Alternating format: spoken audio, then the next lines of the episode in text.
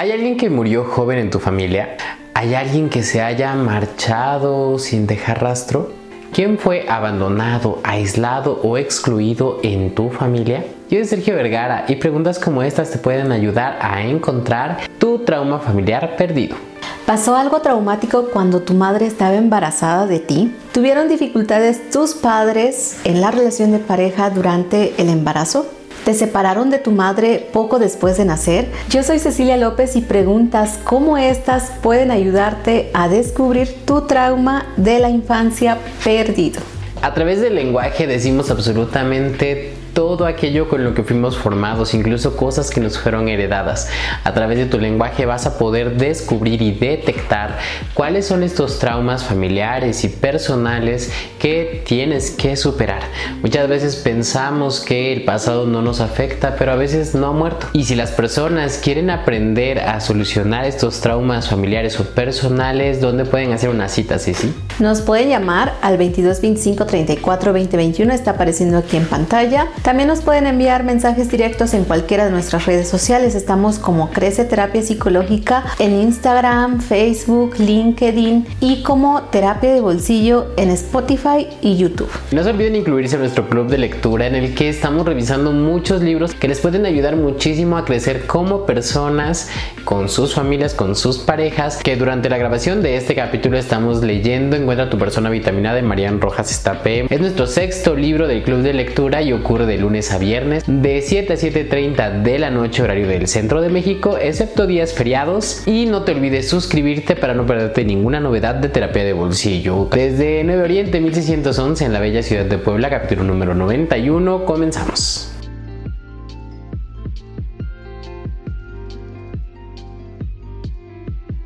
Mark Rowling cuenta su historia sobre la pérdida de su vista a través de los años en el que hizo un viaje por todo el mundo para consultar un montón de gurús y de tomar cursos de todo para intentar recuperarla viendo con frustración que solo perdía más la vista. Hasta que un gurú le dice vuelve a tu casa, habla con tus padres. Y él dice no, no, no, yo soy un gran descubridor, yo soy un muy buen meditador, no tengo, yo hace mucho que no necesito a mis padres.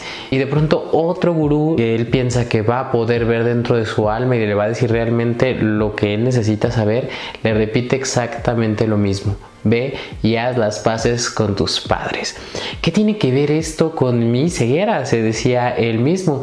A través de este proceso que lo hizo llevar más de 20 años de investigación sobre cuánto afecta la desvinculación temprana que tenemos con nuestros padres en nuestra personalidad y cómo es que hechos traumáticos familiares pueden llegar a heredarse características como el miedo a la muerte, características como el temor a la pérdida de la pareja o una gran tendencia al trastorno de estrés postraumático que si lo vivió tu mamá es muchísimo más probable que tú también lo desarrolles durante tu vida.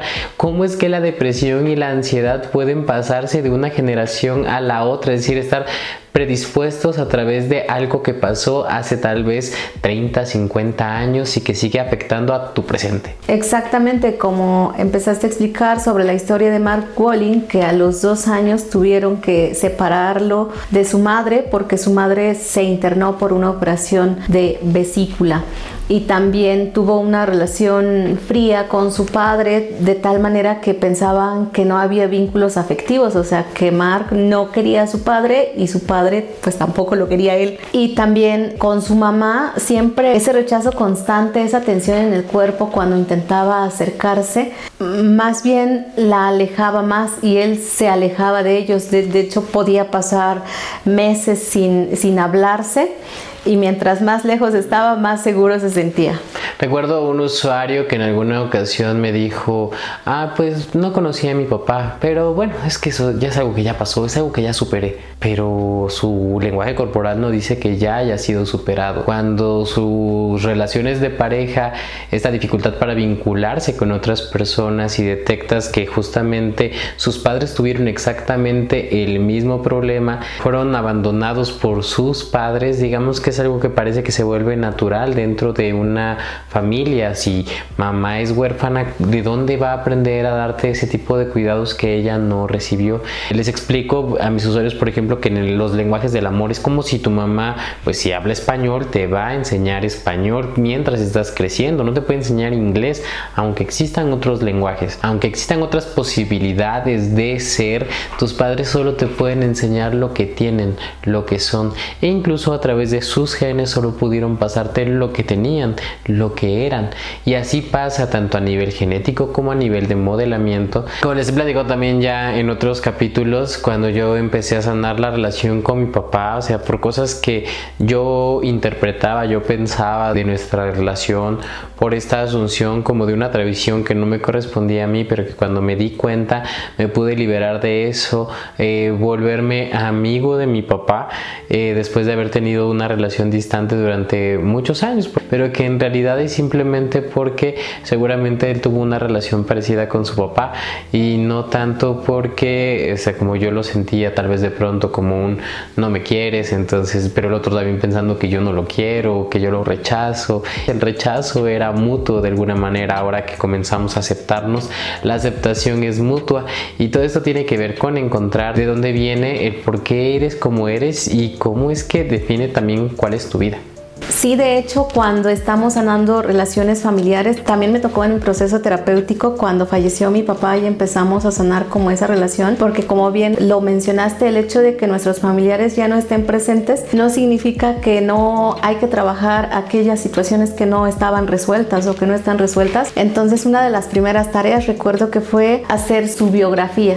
Entonces, de esa manera anotas como pues lo que sabes de él y tal vez indagar un poquito más sobre cuál fue su verdadera historia. Es una tarea muy bonita el de sanar esas relaciones porque si no, como lo mencionamos en el capítulo pasado, que cuando rechazas a un progenitor, inconscientemente, como en esa necesidad de vínculo, puedes estar repitiendo patrones súper, súper marcadas de ese progenitor. Pienso en un usuario que de pronto le preguntaba que qué era lo peor que le podría pasar y justamente en el lenguaje, en ese tipo de preguntas, es justo que se revela aquello que traemos pendiente. Por ejemplo, decía él ser abandonado. Una de su queja es que siempre me abandonan, ¿no? Y obviamente explorando en su historia familiar no conoció a su papá. Y, esto por supuesto que se empezó a replicar como si fuera una especie de historia en su vida. Esa separación, ese no importa porque yo no lo conocí, entonces no es nadie para mí. Pero los papás para nosotros son importantes, así hayan sido buenos padres o hayan sido malos padres, así los hayamos conocido o no los hayamos conocido. Estamos diseñados para quererlos, para necesitar de su aceptación, de su aprobación. Los necesitamos porque sin ellos nos morimos, ellos dan este tipo de caricia. Es muy probable que podamos haber sobrevivido sin ellos, lo cual no significa que hayamos dejado de esperar, de necesitarlos. Y después esta carencia o esta presencia de tu progenitor definitivamente va moldeando tu vida. Yo adjudico gran parte de mi autoconfianza y de mi autoestima, por ejemplo, al hecho de que mi madre siempre ha estado presente. Es una madre que escucha, es una madre atenta, es una madre que me dejaba hacer y que si me caía, pues me ayudaba a levantarme. Es una mamá que aunque tenía que trabajar, siempre en la noche estaba y eso me hizo tener la confianza de que siempre iba a haber una persona que me ayudara. Y eso modela, por ejemplo, lo que me pasa en mi relación con las personas regularmente espero que sí me van a corresponder. Regularmente doy, de pronto no me regresan y con el tiempo he aprendido que si lo voy a dar, lo voy a dar de corazón porque nadie está obligado a regresarme nada, a veces ni el dinero. Pero eso es justamente por lo que ya no me, o sea, ya no, antes lo veía como una condena, ¿no? Todo el mundo me paga mal cuando de pronto ya no espero que me paguen, eso permite también que suelte, que permita que mi relación con los otros no tenga esta especie de transacción, no lo necesito y también hago todo lo posible por no necesitar a las personas, sino más bien querer estar con ellas. Pero así es mi relación con mi madre, o sea, nos vemos una vez cada 15 días, pero las veces que nos vemos regularmente es de hablarnos bien, es de... Eh, es de preocuparnos por el problema del otro, es intentar ayudar si es que necesitamos que cuando haya una emergencia, aunque no nos hayamos hablado en días, es que vamos a estar ahí el uno para el otro. Entonces eso forma tu personalidad, cómo fue tu relación con tu madre y con tu padre, qué pasó durante tu infancia y seguramente si echas una pequeña ojeada si eres honesto y honesta contigo, seguramente sabes que eso afecta cómo te relacionas con las personas y con el mundo. Sí, por supuesto, tengo un usuario que tal vez su mamá en su intención de hacerlo fuerte, pues era como desconfiar de él. Por ejemplo, mi hijo, no, pues cuándo va a cumplir sus objetivos, cuándo va a tener un auto y, se expresaba de esa manera con él. Este usuario actualmente no se había dado cuenta, pero vive como de alguna manera queriendo demostrarle a su madre que sí puede. Entonces se encarga de muchas obras, a veces se autoexplota, se la pasa todo el tiempo trabajando, tiene tres camionetas. O sea, sí ha cumplido sus objetivos, pero hay algo que trabajar ahí todavía. No debe poner en riesgo su salud solo por demostrar algo que tal vez en la infancia le dijeron que no podía y ahorita él está así como sí puedo, o sea, sí puede, por supuesto, pero no debe de arriesgar su salud por demostrar algo. Y justo la manera en cómo se relaciona con su pareja, lo que más falta en la relación es la confianza. Entonces, como esta falta de confianza de la mamá hacia su hijo afecta directamente en la relación de pareja. Entonces, en esta búsqueda tienes que tomar en cuenta enfermedades, muertes, separaciones, traiciones, rechazos, guerras, asesinatos, es decir, como todos, todas aquellas tragedias que hayan podido ocurrir durante tu infancia que te pudieron haber afectado, porque desde el tío que le quitó el terreno a tu papá, desde allí muy probablemente hayan ocurrido algunos cambios. Por ejemplo, imagínate que tu papá no es ni siquiera que no te haya querido, si estaba ocupado o tu mamá estaba ocupada atendiendo un tema de su rueda de la vida, ¿no? Por ejemplo, tal vez estaba pasando por una enfermedad, tal vez estaba pasando por una la separación con tu mamá, tal vez estaba lidiando con alguna enfermedad o una crisis financiera, le despidieron, tenía depresión, pudieron pasar tantas cosas en la vida de tu mamá o de tu papá y esta desvinculación temprana definitivamente tiene un impacto sobre quiénes somos cómo nos desenvolvemos, eh, si te acercas a las personas, si las necesitas o si más bien las rechazas y huyes de ellas, cualquiera de estas formas de enfrentar la realidad ha sido diseñada justamente por esta relación temprana, si fue buena, mala y que muy difícil es neutra. Es decir, casi siempre con nuestros padres o con nuestras madres tenemos una vinculación o positiva, muy cercana o somos muy distantes o con papá pasa exactamente lo mismo, ¿no? Muy distante o muy cercano y en cualquiera de los casos nos afecta de diferentes maneras. ¿Dónde pueden hacer una cita las personas si quieren encontrar su trauma de la infancia, si quieren saber cómo les afectó, pero más que nada cómo sanar, cómo mejorar para que no sea un destino nuestra historia de la infancia. Nos pueden llamar o enviarnos un WhatsApp al 22 25 34 20 21. También nos pueden enviar mensajes directos en cualquiera de nuestras redes sociales. Estamos como Crece Terapia Psicológica en TikTok, Instagram, Facebook, LinkedIn y como Terapia de Bolsillo en Spotify y YouTube.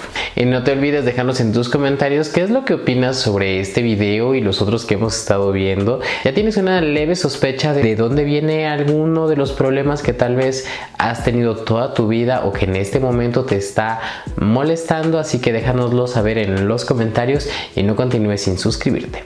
El primer paso para poder sanar tus traumas familiares o personales es la identificación. Como dijo Carl Jung, quien mira afuera sueña. Que mira adentro despierta. Y en muchas ocasiones tenemos justamente primero que mirarnos a nosotros mismos, descubrir qué es aquello que nos ha afectado tan profundamente y que nos pueda ayudar a sanar no solamente un tema presente, sino tal vez un tema que es histórico en nosotros, que sentimos que es como una película que nunca se va a dejar de repetir, que pensamos que ya viene integrado con nosotros como el tamaño de nuestras manos quizá pero no, es algo que realmente puede cambiarse, pero primero a través de la conciencia. Entonces vamos adentrándonos un poquito más a cómo sanar esto, pero primero es encontrar. Y más que encontrar es comprender realmente tu historia y después de comprender aceptarla. Porque como dice William Faulkner, el pasado no muere nunca, ni siquiera ha pasado.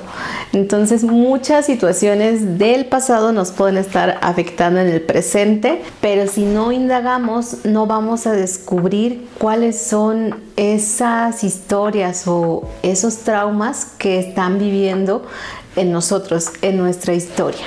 Y es que hay investigaciones como las de Richard Yehuda que permite ver cómo es que un evento que es demasiado traumático en una, por ejemplo, en tu mamá, puede llenarla de tanto estrés y llevarla a síntomas de trastorno de estrés postraumático y que se registraba una reducción del cortisol a partir de ese entonces, de ese evento traumático y que sus descendientes hasta tres generaciones posteriores podían tener exactamente esta característica, es decir, la misma predisposición genética de desarrollar la misma afección que tuvo su mamá, que en este caso es el trastorno de estrés postraumático, es decir, lo que se hereda es esta tendencia a, a reaccionar o a sobre reaccionar sobre un evento que cuando lo vemos lo vamos a identificar y vamos a intentar hacerlo. Por ejemplo, pregunta Mark Walling, ¿con quién te gustaría estar acompañado en una guerra? ¿Con alguien que ya haya estado en una guerra o con alguien que nunca haya estado en una guerra? Por supuesto, con alguien que ya haya estado. Entonces, de alguna manera nosotros ya estuvimos en las guerras de nuestros familiares y así no hayan sido nuestros padres directos, digamos que el saberlo, el observarlo, el haberlo visto regularmente también trae esta traumatización que se hereda.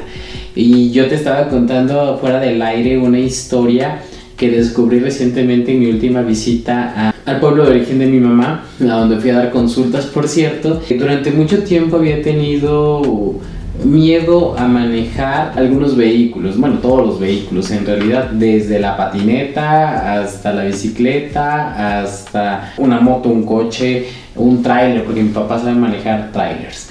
Entonces me intentó enseñar y definitivamente no había intentado aprender, ni siquiera eh, subirme, más bien había como una falta de interés, pero en realidad es una especie de miedo, de miedo al hecho de que si tomo un poco de velocidad que algo malo va a pasar. En esta visita estuve platicando con una de mis tías y de pronto salió una historia que ahora recuerdo que me impactó muchísimo cuando me la contó mi mamá cuando yo era niño. Me parece que me habían pedido justamente en la primaria hablar sobre eh, mi árbol genealógico. Entonces tenía que ir poniendo los nombres de las personas y me decía un poquito sobre sus historias y me dijo de esta tía, una tía abuela, una hermana de mi abuela materna que eh, me decía, ay, era una tía muy bonita, muy bonita, la tía Paulina me parece que se llamaba. Me dice que tuvo una muerte trágica y muy joven. Resulta ser que se acostumbraba a ir así, este, montados en burros o en caballos, las personas jóvenes se acompañaban y de pronto ella le tocó ir en un burro. Y resulta ser que cuando están los burros en celo, por lo que ella me contaba, de la nada pueden salir disparados buscando a la burra. Entonces ella estaba apenas aprendiendo a montar y de la nada imagínate que un burro se meta ahí por el monte y te lleve a toda velocidad. Bueno, pues mi tía se aventó. Afortunadamente no le pasó nada físicamente, pero emocionalmente tenía lo que se le conoce de generaciones antes como el susto, ¿no? El mal del susto y que le adjudican a que ella murió de eso. Pero bueno, si lo pensamos, tal vez actualmente el susto sabemos que es trastorno de estrés postraumático, que es justamente esta sobrereacción de cuando estuviste en peligro de muerte y que tu cuerpo se siente en una alarma constante, no puedes dormir, tienes una hipervigilancia y cualquier ruido te afecta, eres incapaz de tranquilizarte. Y en ese estado, como lo hemos leído con Marian Rojas Estapén, encuentra tu persona vitamina, nosotros nos sentimos en riesgo. Cuando el cortisol sube, nuestro estómago deja de digerir, nuestro cuerpo deja de funcionar de una manera normal porque lo que piensa es que puede tener que huir o defenderse en cualquier momento, por lo tanto las personas dejan de alimentarse, dejan de dormir, dejan de hacer cuestiones muy básicas para el cuerpo. Mantener al cuerpo en ese estado de tensión durante tanto tiempo termina acabando con él. Bueno, la tía muere, pero no murió y fue olvidada. En realidad está en cada una de las personas que conocemos su historia, más aún las personas que estamos unidos genéticamente a ella. Entonces cuando estuvimos repasando para poder hacer este capítulo justamente, ¡pum!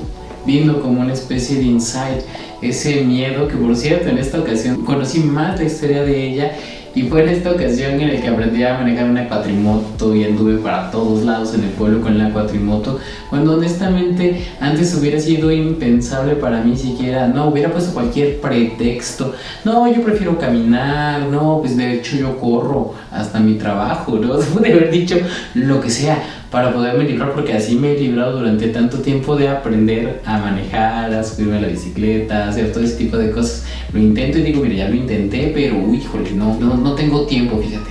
Y en esta ocasión me sentí sumamente liberado, completamente, porque al final este era mi caballo. Y me surgió más el insight porque mi abuelo me decía, me veía con mi celular, que lo traía para todos lados, y me dice, oye, ese es tu machete, ¿verdad? Es decir, él para ir al campo cuando era joven, pues necesitaba el machete para abrirse camino, lo utilizaba para todo, a donde quiera es lo que traía.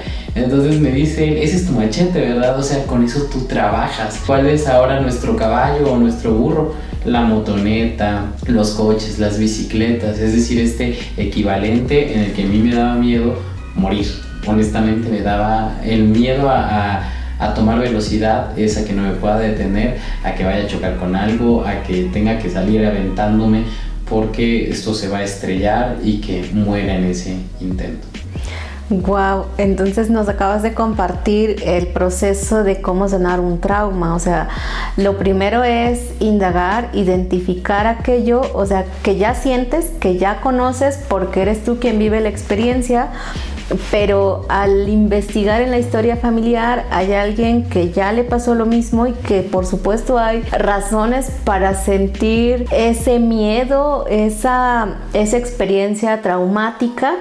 Y entonces tú te identificas porque tú te das cuenta, o sea, tú, tú conscientemente eh, ya lo traes al presente para poder soltar esa experiencia y liberarte de ese miedo, de ese trauma, pero necesitas identificar, indagar, autoconocerte y saber qué es lo que te da más miedo y qué sientes, ¿no? Cómo reaccionas ante ese miedo y después liberarte de esa historia, de ese trauma.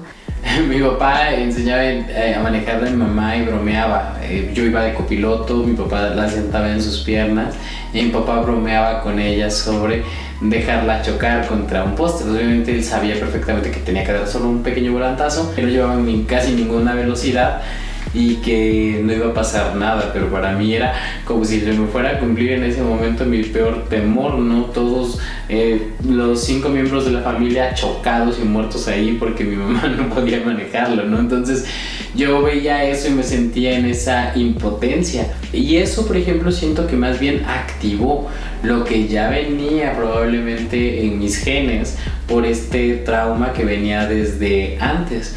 Entonces eso es lo primero que me viene a la mente, o esa falta de control, este, vamos a chocar, vamos a morir voy a ser el responsable aparte de lo que pueda pasar porque choquen, ¿no?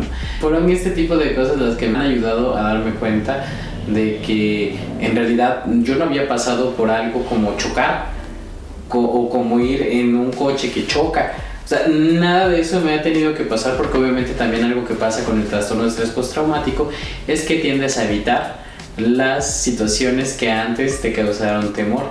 Entonces encontraba las maneras de aislarme, de no exponerme a eso y pues obviamente afortunadamente no he tenido nada que ver con un accidente. Bueno, sí, un accidente de tráfico, pero más bien en un transporte público y no tuve daño. Sí, de hecho, esta historia que tú nos comentas de experimentar sensaciones, emociones que no tienen nada que ver contigo, sino con generaciones anteriores, es muy común, por ejemplo, en las personas que han tenido familiares de generaciones anteriores y que participaron en el holocausto en Alemania en aquellos tiempos, pues sí siguen experimentando estos traumas, ¿no? De que pueden llegar a morir incinerados, evaporizados, y usan palabras eh, bastante dramáticas, incluso se pueden imaginar toda esa historia, aunque actualmente no haya pasado nada eh, que justifique ese lenguaje. Entonces sí es pertinente indagar por lo menos tres generaciones anteriores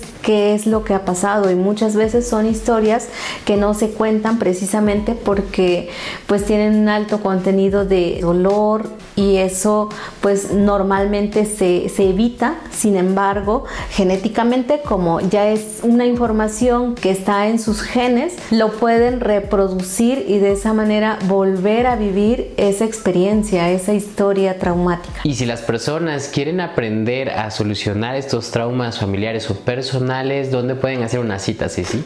Nos pueden llamar al 22 25 34 20 21, está apareciendo aquí en pantalla. También nos pueden enviar mensajes directos en cualquiera de nuestras redes sociales. Estamos como Crece Terapia Psicológica en Instagram, Facebook, LinkedIn y como Terapia de Bolsillo en Spotify y YouTube. A continuación, es importante que busques un lugar tranquilo, cómodo, en donde no te vayan a interrumpir para encontrar un trauma familiar o de tu infancia que te está quejando en este momento. Toma asiento y cierra los ojos. Respira profundo. Una vez más.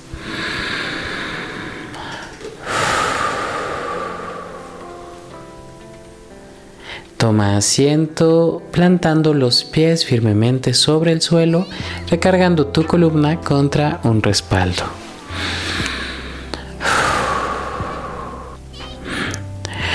Respira y date permiso de iniciar este viaje para encontrar algún trauma de tu infancia. Escucha las siguientes preguntas y respóndelas mentalmente. Cuando la pregunta correcta haya llegado, lo sentirás en tu cuerpo. Pausa este video y permítete reflexionar un poco más en ella.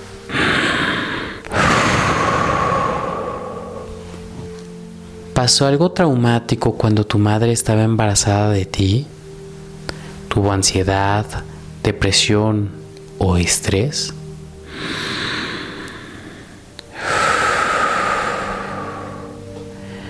¿Tuvieron dificultades tus padres en su relación de pareja durante el embarazo?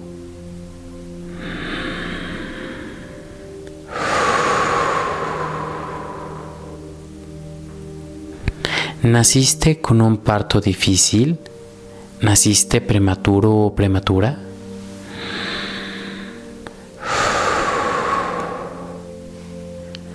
¿Tuvo tu madre depresión posparto?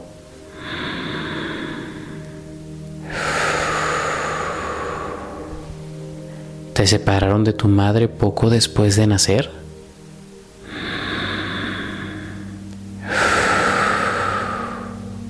¿Te dieron en adopción?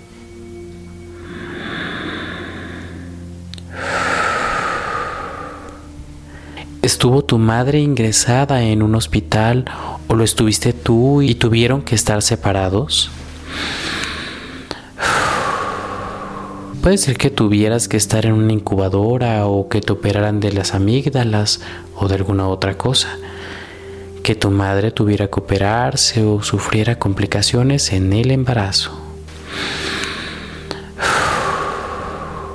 ¿Sufrió tu madre un trauma o agitaciones emocionales durante tus primeros años de vida? ¿Perdió tu madre un hijo que esperaba o ya nacido antes de que nacieras tú?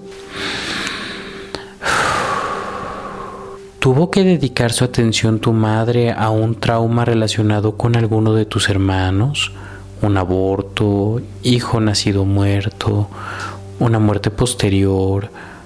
¿Una emergencia de salud? ¿O cualquier otra?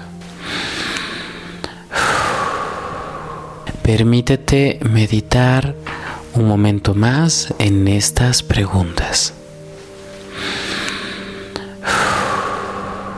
Ahora escucha las siguientes preguntas sobre tu historia familiar. Permite que la pregunta correcta llegue a ti. ¿Quién murió joven en tu familia? ¿Quién se marchó? ¿Quién fue abandonado, aislado o excluido de tu familia? ¿Quién fue adoptado o quién dio a un hijo en adopción? ¿Quién murió en un parto? ¿Quién tuvo un aborto involuntario o voluntario o un hijo que nació muerto? ¿Quién se suicidó?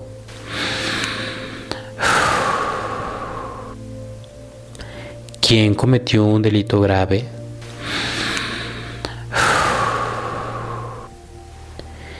¿Quién sufrió un trauma importante o una catástrofe? ¿Quién perdió su casa o sus bienes y le costó recuperarse de ello?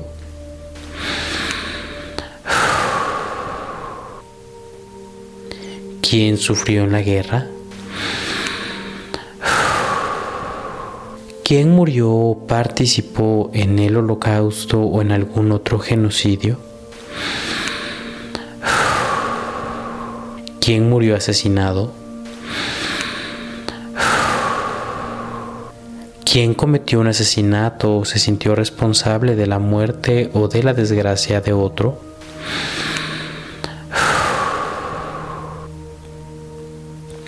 ¿Quién hizo daño, engañó o se aprovechó de otra persona? ¿Quién se benefició de una pérdida de otra persona?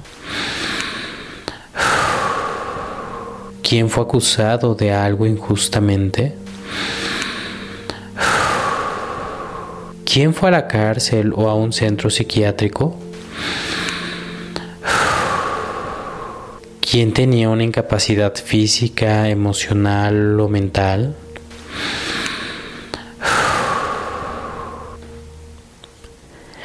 ¿Cuál de tus padres o de tus abuelos tuvo una relación de pareja importante antes de casarse y qué pasó? ¿A quién hizo mucho daño otra persona? Realiza esta meditación con estas preguntas las veces que sea necesaria hasta encontrar tu trauma familiar y tu trauma de la infancia.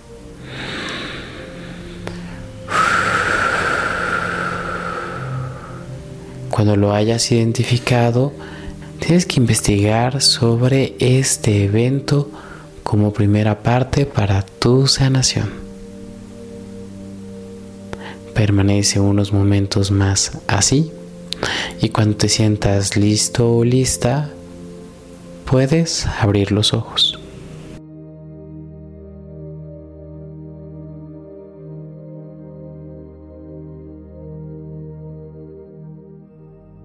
Si esta meditación fue de tu agrado y te ayudó de alguna manera, considera suscribirte para no perderte nada de terapia de bolsillo. Como hemos visto durante los últimos capítulos, en realidad los seres humanos somos todavía más complejos de lo que pensamos. Es decir, a veces pensamos que lo que nos pasó el día de ayer es lo que determina quiénes somos hoy y lo que hacemos hoy.